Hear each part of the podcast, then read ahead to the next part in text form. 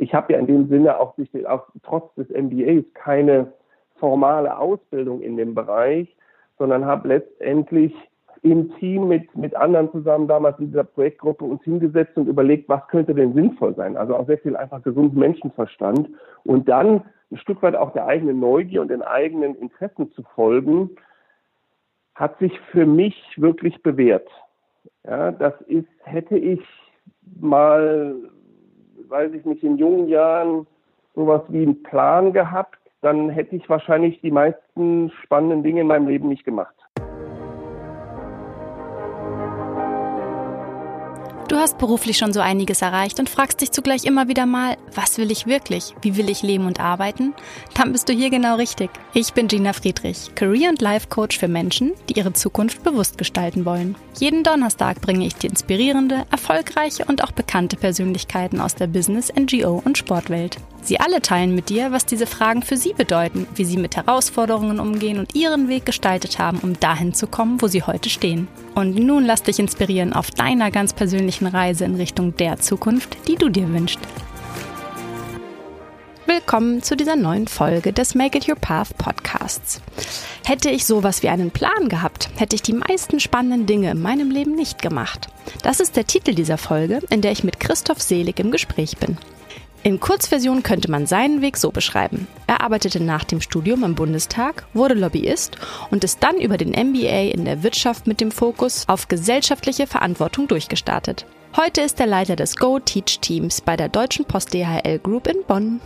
Er erzählt uns davon, wie er erst im Rückblick einen roten Faden auf seiner beruflichen Reise erkannt hat. Und du hörst, wie er mit Anfang 40, einem Vollzeitjob und zwei Kindern einen MBA in Angriff nahm und ihm genau das eben diese ganz neuen Wege aufzeigte. Und so nutzte er die Chance, bei seinem derzeitigen Arbeitgeber ein Engagementprojekt rund um das Thema Bildung aufzubauen und er berichtet eben genau von dieser spannenden Herausforderung welche Gemeinsamkeiten, aber auch Unterschiede dieser beruflichen Welten für ihn zu großen Antreibern geworden sind, welche Rolle sein Netzwerk und seine Neugierde hierbei gespielt haben und wie er die verschiedenen Veränderungsphasen gemeistert hat, all das und noch viel mehr hörst du jetzt. Viel Spaß! Hallo Christoph. Hallo Gina. Ich freue mich sehr, dass du heute dabei bist. Ähm, wir zwei haben uns ja kennenlernen dürfen im Rahmen einer CSR-Ausbildung. Ist jetzt schon wieder ein Weilchen her. Da warst du als Referent und da hast du uns aus der internationalen Praxis mal ein Beispiel berichtet. Das ist schon eine Weile her. Ja, das ist in der Tat schon eine Weile her. Also umso mehr freut es mich, dass das ähm, irgendwie auch hängen geblieben ist äh, und dass ich heute die Gelegenheit habe, da ähm, auch im größeren Kontext vielleicht nochmal äh, das eine oder andere zu erzählen. Ähm, bin ich sehr gespannt. Hm. Ich auch und ich glaube die Zuhörer und Zuhörerinnen ebenfalls. Vielleicht für die unter euch, die jetzt mit CSR nicht ganz so viel anfangen können. Also das steht für Corporate Social Responsibility und da geht es darum, dass Unternehmen gesellschaftlich und auch ökologisch Verantwortung unternehmen im Rahmen ihres Tuns, um eben nachhaltiges Wirtschaften ähm, ja zu fördern und sicherzustellen. Aber wir gehen da gleich nochmal ein bisschen näher drauf ein, wenn du von deiner jetzigen Tätigkeit sprichst. Aber jetzt wirklich mal der Blick zurück. Ich war ganz neugierig, als ich da so deinen Werdegang mir nochmal angeschaut habe. Ähm, du bist ja ursprünglich aus der Politik gekommen, hast da viele ja. verschiedene Stationen, auch im Bundestag bist du da durchlaufen, hast zwischendurch nochmal einen MBA gemacht und ja, dann den Schritt in die Wirtschaft gewagt, wo du jetzt seit ja nunmehr zehn Jahren, glaube ich, tätig bist, mit dem Fokus auf CSR beziehungsweise den Teil Corporate Citizenship von CSR. Das ist ja ein bunter Mix aus verschiedenen Dingen, die aber bestimmt auch alle irgendwie ein verbindendes Element haben. Magst du uns mal berichten, wie es zu diesen beruflichen Veränderungs- und auch Entwicklungsschritten kam? Ja, ähm, das war in der Tat, also auch für mich rückblickend, waren das wirklich sehr, sehr spannende Stationen. Wie du schon gesagt hast, ich bin nach dem Studium ähm, in den Deutschen Bundestag als äh, wissenschaftlicher Mitarbeiter für einen äh, SPD-Bundestagsabgeordneten damals. Sehr spannender Job-Einstieg, äh, sehr breit aufgestellt, sehr viele Kontakte, sehr viel gelernt. Bin dann von dort aus ähm, in, dann tatsächlich schon ins Unternehmen, damals schon zur Deutschen Post gegangen als Lobbyist, ähm, auch in einer sehr spannenden Zeit, Anfang der 2000er Jahre, wo sich auch die gesamte Szene des Lobbyismus in Berlin völlig neu formiert hat. Äh, damals also ein spannendes Umfeld mit vielen neuen, auch vielen jungen Leuten, die in dem Bereich gestalten wollten. Dann kam die Erkenntnis, dass das so aufregend und spannend ich das fand, aber vielleicht doch nicht das ist, was ich für den Rest meines Lebens machen möchte. Und dann kam tatsächlich als so eine Art ja, mit der Hoffnung auf den richtigen Impuls die Entscheidung, ein MBA zu machen im Bereich Entrepreneurship.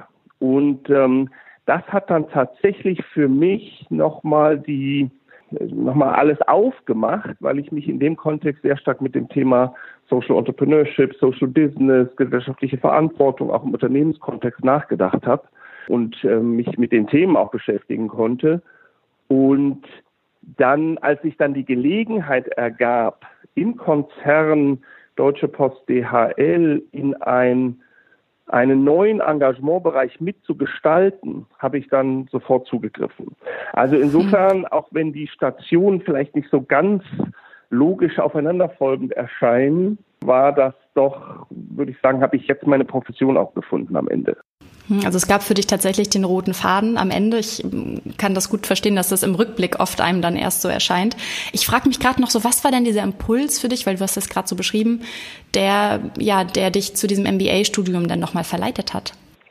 Naja, ich war Anfang 40 und ähm, im Job hat man selten die Gelegenheit, sich mit Dingen wirklich vertieft auseinanderzusetzen und tatsächlich mal längere Artikel zu lesen, auch Dinge zu reflektieren, äh, nochmal selber was niederzuschreiben, sich wirklich vertiefte Gedanken zu machen. Das war schon ein Impuls, nochmal neuen Input zu kriegen, auch ganz klar nochmal eine Herausforderung zu suchen und aber auch ein Stück weit eine Orientierung zu kriegen, ja, was gibt's denn da draußen und was könnte der nächste Schritt in der eigenen beruflichen Entwicklung sein, ähm, um also diese Veränderung ne, vom Lobbyismus irgendwo anders hin, was ich da noch nicht genau benennen konnte. Und da hat mir der MBA dann sehr geholfen. Hm, das ist spannend, aber ja auch mutig, ne? Also zu sagen, man startet da nochmal durch. Jetzt sagst du, du warst Anfang 40. Das ist ja auch nochmal eine ganz andere Herausforderung. Also das mit dem Mut, ja, frage mich im Nachhinein schon, wie das auch alles zu bewerkstelligen war, weil ne, man war verheiratet und zwei kleine Kinder, äh, parallel voll gearbeitet. Das war schon aufregend für alle Beteiligten und gleichzeitig aber doch so inspirierend und so auch eine intensive und tolle Zeit. Also das möchte ich überhaupt nicht missen. Und wie gesagt, die Impulse, die sich daraus ergeben, ich hätte wahrscheinlich aus eigenem Überlegen, weiß ich nicht, ob ich den richtigen Impuls gekriegt hätte oder ob ich, ob ich ähm, herausgefunden hätte, was denn vielleicht der nächste Schritt für mich sein könnte. Ich meine, da kamen dann sicher auch eine Menge Zufälle dazu, aber das war, ja, das war sehr intensiv, aber ich möchte es auf keinen Fall missen. Hm. Das hört man, wenn du so erzählst, dass du mit sehr viel Leidenschaft bei dem bist, was du heute machst. Magst du dazu noch mal ein bisschen berichten, was du jetzt tatsächlich genau machst im Moment? Ja, ja, also vor ziemlich genau zehn Jahren hat sich der Konzern überlegt, ähm, sich im Thema, ich sag mal im weitesten Sinne im Thema Bildung zu engagieren als Konzern. Ähm, und ich hatte damals die Chance, ganz früh, also von Anfang an, Teil dieses Projektteams zu sein, äh, was den Auftrag hatte, sich Gedanken zu machen, wie denn dieses Engagement des Konzerns aussehen könnte, ähm, wo wir da unseren Schwerpunkt legen würden, mit wem wir gegebenenfalls zusammenarbeiten würden. Also im Prinzip Start von einem weißen Blatt Papier aus. Und das war natürlich eine extrem spannende äh, Herausforderung. Wir haben dann lange überlegt, auch die Frage uns gestellt, wer sind wir denn als Unternehmen und wo, an welchem Punkt oder bei welchem Thema genau in dem Kontext Bildung können denn wir gegebenenfalls als ein globaler Logistikkonzern tatsächlich einen positiven, auch gesellschaftlichen Mehrwert leisten.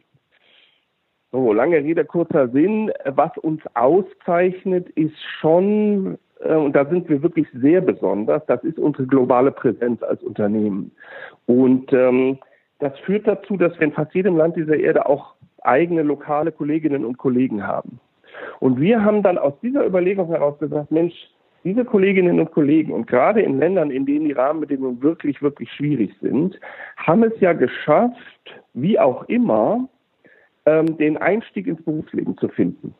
Und vielleicht können wir diesen Schatz heben, indem wir die Kolleginnen und Kollegen bitten, das ein Stück weit zu reflektieren, hm. um dann in der Arbeit mit jungen Menschen, die aus eigener Kraft diesen Schritt vielleicht nicht schaffen würden, zu versuchen, die so zu begleiten, dass sie da eine bessere Ausgangssituation haben.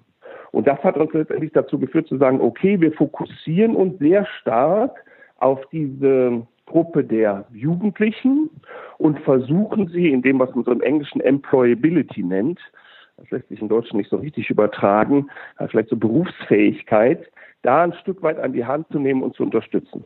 Super spannend und auch großartig, den Ansatz zu wählen, zu sagen, hey, wir haben die Ressourcen, wir reflektieren mal im Rahmen der Möglichkeiten, die wir haben, denn da ist ja unheimlich viel Wissen gewesen. Ja, und das läuft ja auch sehr erfolgreich. Ne? Ich glaube, ihr habt ja auch äh, mit den SOS Kinderdörfern eine Partnerschaft, die auch sehr erfolgreich schon seit, ja, ich glaube, über fünf Jahren läuft. Ja, ja, das ist wirklich sehr erfolgreich. Das war damals nicht so richtig abzusehen. Und wenn ich noch erinnere, die ersten Verhandlungen, die wir geführt haben mit SOS Kinderdorf oder auch mit unserem zweiten Partner Teach for All, dann war damals für unsere Partner vor allen Dingen nicht so richtig erkennbar, warum wir als Unternehmen uns denn jetzt auf so einer inhaltlich programmatischen Ebene da ja, einmischen wollen. Mhm. Ähm, wenn man sich das heute anguckt, dann ist es uns, glaube ich, gelungen und ich würde behaupten, das würden unsere Partner auch so formulieren, ist es uns gelungen, so eine Lücke zu schließen.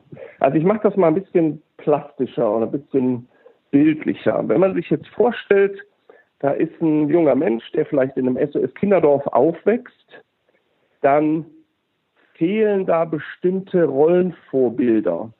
Ähm, da ist zum Beispiel niemand, der jetzt in so einer SOS Kinderdorf-Familie morgens aus dem Haus geht zur Arbeit, abends wieder zurückkommt und berichtet. Also so das, was in, der, in sehr vielen klassischen Familien stattfindet, fehlt da. Das heißt, es fehlen die Rollenvorbilder, um überhaupt so einen Zugang auch in die Arbeitswelt zu bekommen. Mhm. Und an dem Punkt knüpfen wir an. Diesen Zugang können wir herstellen auf einer sehr persönlichen Ebene einerseits über unsere Kolleginnen und Kollegen, aber auch auf einer sagen wir, abstrakten oder auch praktischen Ebene im Sinne von anschaulichen Ebene durch ja, die, so wie wir als, als Unternehmen organisiert sind mit all den unterschiedlichen Funktionen. Das heißt, wir können für den einzelnen Jugendlichen, aber damit eben auch für die Partnerorganisation eine Welt aufmachen, die bis dato nicht zugänglich war oder nur sehr schwer zugänglich war.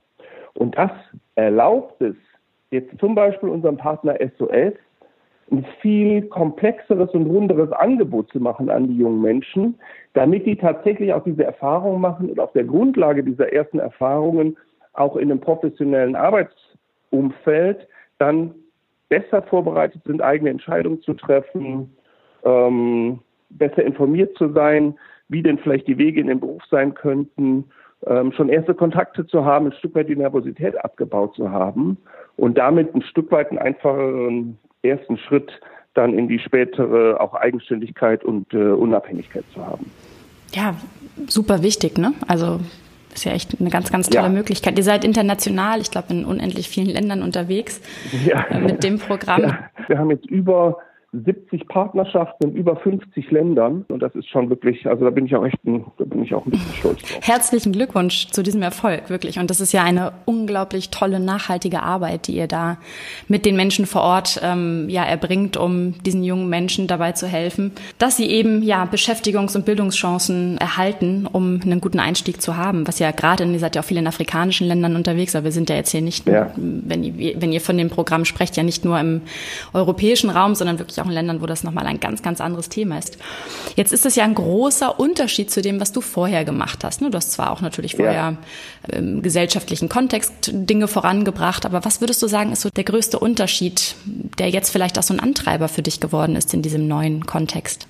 Also bevor ich zum Unterschied komme, vielleicht tatsächlich nochmal auf den roten Faden. Es gibt schon ein paar Dinge, die sich da, also die sich da durchziehen ziehen. Was ich gelernt habe, auch in meinen vorherigen Jobs, sowohl als Lobbyist als auch da im Bundestag, sind ja so Dinge wie also die, die Bedeutung von belastbaren Beziehungen, auch im Arbeitsleben. Also mit Leuten zusammenzuarbeiten auf einer vertrauensvollen Basis, äh, so dass man dann auch gegebenenfalls sich gegenseitig unterstützt, wenn es denn notwendig ist, weil man alleine natürlich nie oder alleine nur sehr begrenzte Möglichkeiten hat, Dinge voranzubringen und ähm, und tatsächlich zu lösen oder ja. Mhm.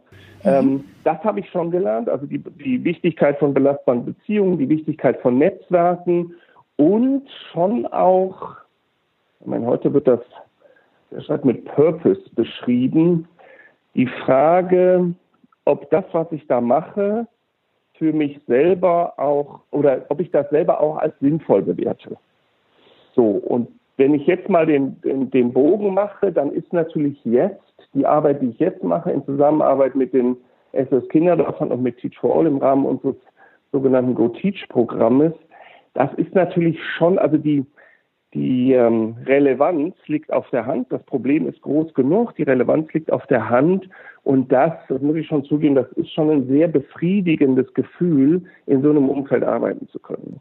Also tatsächlich an einem großen globalen gesellschaftlichen Thema dran zu sein, äh, Partner zu haben, die Freude haben, also auch da mit uns zusammenzuarbeiten, gemeinsam Lösungen zu entwickeln und dann auch noch in den Evaluationen und in den Feedback sowohl von den Jugendlichen als auch ähm, von den ne, Leuten drumherum in dieser Partnerschaft da den, die Rückmeldung zu bekommen, dass das tatsächlich jetzt positive Veränderungen bringt für die jungen Leute und also denen tatsächlich mehr Möglichkeiten gibt äh, in ihrem eigenen äh, Werdegang, das ist schon, das ist toll. Ja, da kann man zu Recht stolz sein. Jetzt hast du gerade von der Wichtigkeit von Netzwerken gesprochen. Und ist das auch etwas gewesen, was du in dieser Transition-Phase, also von diesem einen hin zu dem nächsten, weiter diesem roten Faden folgend. Aber war das auch irgendwie relevant? Hat dir das irgendwie geholfen auf dem Weg dahin, wo du heute stehst? Ja, das hat mir schon sehr geholfen. Ich habe mit dem Einstieg in diesen MBA Entrepreneurship und als dann für mich klar war, dass es sehr stark in Richtung ne, Social Entrepreneurship und solche Themen gehen würde, habe ich angefangen, meine Fühler auszustrecken in die, ich sag mal, erstmal in die deutsche Szene, ähm, wer da unterwegs ist, ob das jetzt ein Ashoka war oder damals auch Teach First Deutschland, deren Gründungspartner wir damals geworden sind, um so ein Gefühl dafür zu kriegen, was passiert da, wer sind da die Akteure.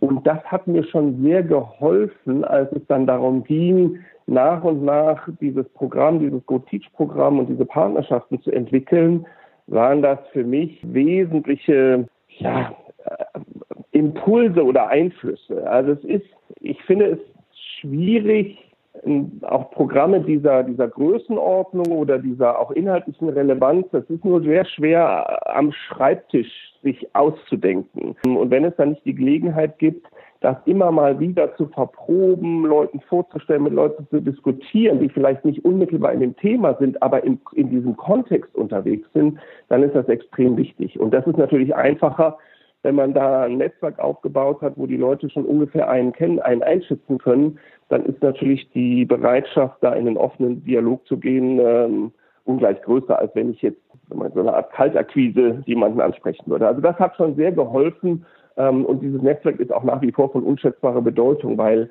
ähm, wie gesagt, die Innovationen entstehen jetzt nicht äh, bei mir oder bei meinem Team im Kopf ausschließlich, sondern das sind ganz viele Impulse, die wir da reinholen äh, durch die Leute und durch die Organisationen, die wir kennen und mit denen wir da äh, immer wieder im Dialog sind. Wenn du jetzt äh, gerade sagst, ne, Impulsgeber und Impulsgeberinnen aus dem Netzwerk, das kann natürlich auch, wenn jemand eben selbst noch auf dem Weg ist und vielleicht auch noch gar nicht so richtig weiß, in welche Richtung die eigene Reise vielleicht weiter verläuft. Das kann ja auch mal einen Richtungswechsel geben oder eine kleinere Veränderung.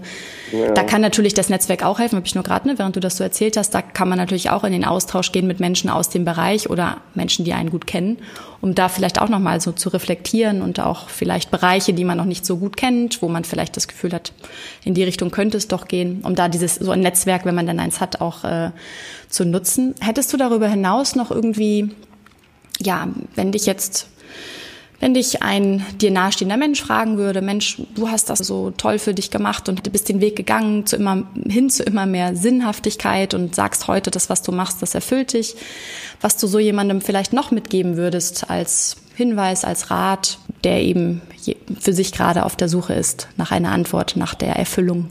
Ja, das ist das ist echt eine schwierige Frage, weil das am Ende, glaube ich, sehr individuell ist. Aber ähm, ich glaube, dass ich über all die Jahre neugierig geblieben bin und dass diese Neugier mich verleitet hat, auch Angebote anzunehmen, von denen ich vorher vielleicht gar nicht wusste, dass es sie gibt, geschweige denn, ähm, wie so ein Jobprofil aussieht und was denn da genau die Anforderungen sind.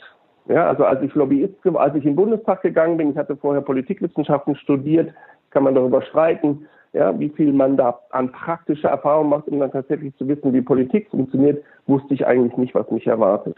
Als ich von dort ähm, zur Deutschen Post gegangen bin, um als Lobbyist in Berlin zu arbeiten, hatte ich keine konkrete Vorstellung vom Arbeitsfeld des Lobbyisten und wie das denn aussehen würde. Das habe ich mir dann zusammen mit, den, mit der Kollegin äh, damals selber entwickelt. Und das Gleiche gilt auch für das Thema Corporate Citizenship. Ich habe ja in dem Sinne auch, auch trotz des MBAs keine formale Ausbildung in dem Bereich, sondern habe letztendlich im Team mit, mit anderen zusammen damals in dieser Projektgruppe uns hingesetzt und überlegt, was könnte denn sinnvoll sein. Also auch sehr viel einfach gesunden Menschenverstand und dann ein Stück weit auch der eigenen Neugier und den eigenen Interessen zu folgen, hat sich für mich wirklich bewährt.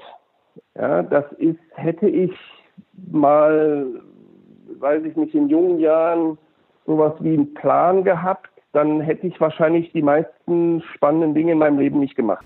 Und das ist auch ein schöner Blick zurück, wenn man das so sagen kann, dass du glaubst, dass dann vielleicht vieles ganz anders gelaufen wäre. Ne? Ja, weil ich hätte das, was ich heute mache, wusste ich vor 15 Jahren noch gar nicht, dass es das gibt und dass man das machen kann, geschweige denn, wie das aussehen würde. Also diese, ja, also wie gesagt, sehr individuell, aber hätte ich damals mir überlegt, okay, in fünf Jahren möchte ich das und in zehn Jahren möchte ich das machen, dann wäre mir wahrscheinlich all das durch die Lappen gegangen, was ich letztendlich gemacht habe. Und das, rückblickend, wäre das sehr, sehr schade gewesen. Hm. Das heißt, wirklich der eigenen Neugierde ja. folgen, da wo man steht, sich vielleicht selbst immer mal wieder hinterfragen und ein Gefühl dafür entwickeln, ja. wohin die Reise gehen ja. kann. Ja, und auch Gelegenheiten ergreifen, wenn sie sich bieten. Ähm, das ist, äh, das wird schon auch schwieriger mit zunehmendem Alter und dann kommen ja auch mehr Verantwortung dazu. Aber ich bin rückblickend sehr froh, dass ich immer mal wieder komplett da mich aufgemacht habe zu neuen Ufern und meinen mein, mein Job ja auch komplett inhaltlich verändert habe. Mal gucken, vielleicht gelingt mir das ja nochmal.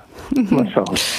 Gab es denn da mal eine Veränderung, die so die schwerste für dich war? Also wenn du jetzt gerade so erzählst, ne, dass es ja auch sehr intensive Veränderungen waren? Also ja, das habe ich damals vielleicht nicht ganz so abgeschätzt, aber ich habe damals äh, für den Konzern hier in Berlin gearbeitet und als es dann hieß, okay, ich hätte die Chance, in dieses kleine Team zu gehen, um GoTeach zu entwickeln, äh, war das halt ein Job in Bonn. So, und dann war natürlich schon die Frage mit der Familie hier in Berlin, äh, wie gestaltet sich das? Damals habe ich gedacht, naja gut, das ist jetzt erstmal ein Projekt, mal gucken, wie sich das entwickelt. Inzwischen pendel ich seit zehn Jahren hin und her zwischen Bonn und Berlin.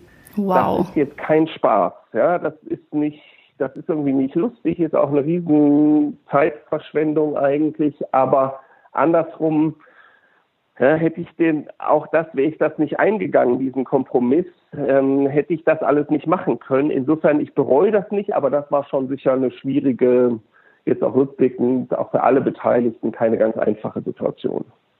War es nicht und ist es natürlich auch immer noch nicht, wenn du sagst, du pendelst immer noch. Ist das ja da, da setzt dann irgendwann eine Art Gewöhnung ein. Das ist dann irgendwann so ein bisschen wie Busfahren oder so. Aber nein, es ist natürlich immer noch, ja, es ist klar, es ist ein Riesenaufwand. Aber ähm, wenn ich das auf die Waage lege, äh, würde ich, um das Pendeln zu vermeiden, meinen Job aufgeben, wäre die Antwort ein ganz klares Nein. Wenn wir das Pendeln jetzt mal beiseite schieben, ähm, was in deinem Leben magst du genauso, wie es jetzt ist? Das ist eine komplexe Frage. Also ich bin extrem zufrieden mit der, mit den Möglichkeiten, die sich mir in meinem Job ergeben. Extrem zufrieden. Ich habe tolle Partner, sowohl im eigenen Team in Bonn, äh, im eigenen Umfeld in Bonn, als auch ähm, mit den Partnern, mit denen ich und wir da zusammenarbeiten dürfen. Das ist wirklich großartig. Das ist das geht, das wird auch nicht langweilig, weil wir ständig versuchen, es größer und besser und wirkungsvoller und so zu machen. Das ist toll. Also ich kann mir im Moment kein besseres Arbeitsumfeld vorstellen. Und privat, ähm, also die Familie gibt's immer noch. Insofern äh, hat sie diese Entscheidung letztendlich mitgetragen und sieht ja auch, dass ich da mit einer gewissen Erfüllung unterwegs bin.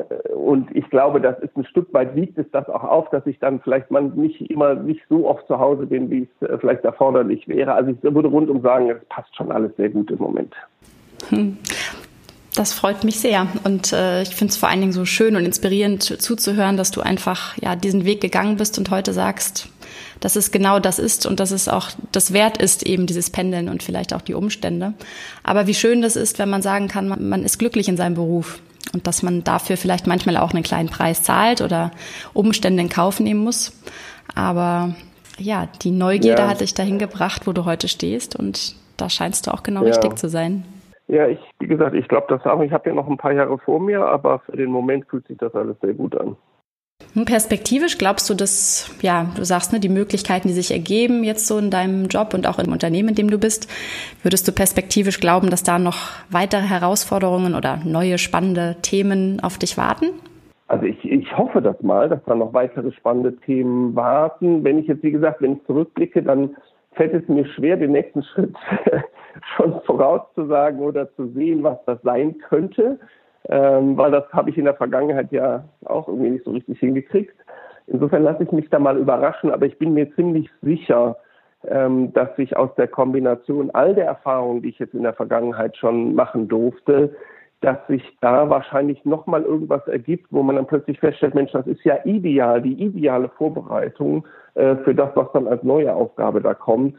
Vielleicht ist es mal, ähm, also auf der anderen Seite, nicht auf der Unternehmensseite, sondern, sondern im Bereich einer NGO, ich weiß es nicht. Mal sehen, also wie gesagt, da sind noch etliche Berufsjahre vor mir ähm, und die werden mit Sicherheit, also bin ich mir sicher, dass die spannend werden, aber wie genau die aussehen und wo ich da irgendwann mal landen werde, das, also, ja, ich weiß es nicht. Aber es wird sicherlich, es wird sicherlich irgendwo in diesem Kontext ähm, ich werde sicherlich in dem Kontext bleiben, ich sag mal, an den ja, mitzuhelfen, ein, einem relevanten gesellschaftlichen Thema so mitzuwirken, dass es da vielleicht Lösungen gibt, dass das Problem kleiner wird. Also das hat mich jetzt schon so weit, ähm, da bin ich so weit drin, da würde ich, glaube ich, nicht keinen Rückschritt mehr machen. Also ich würde jetzt nicht wieder in, in eine ja, nee, das ist auch schwierig in einem normalen Job. Das ist, mein Job ist auch ein normaler Job.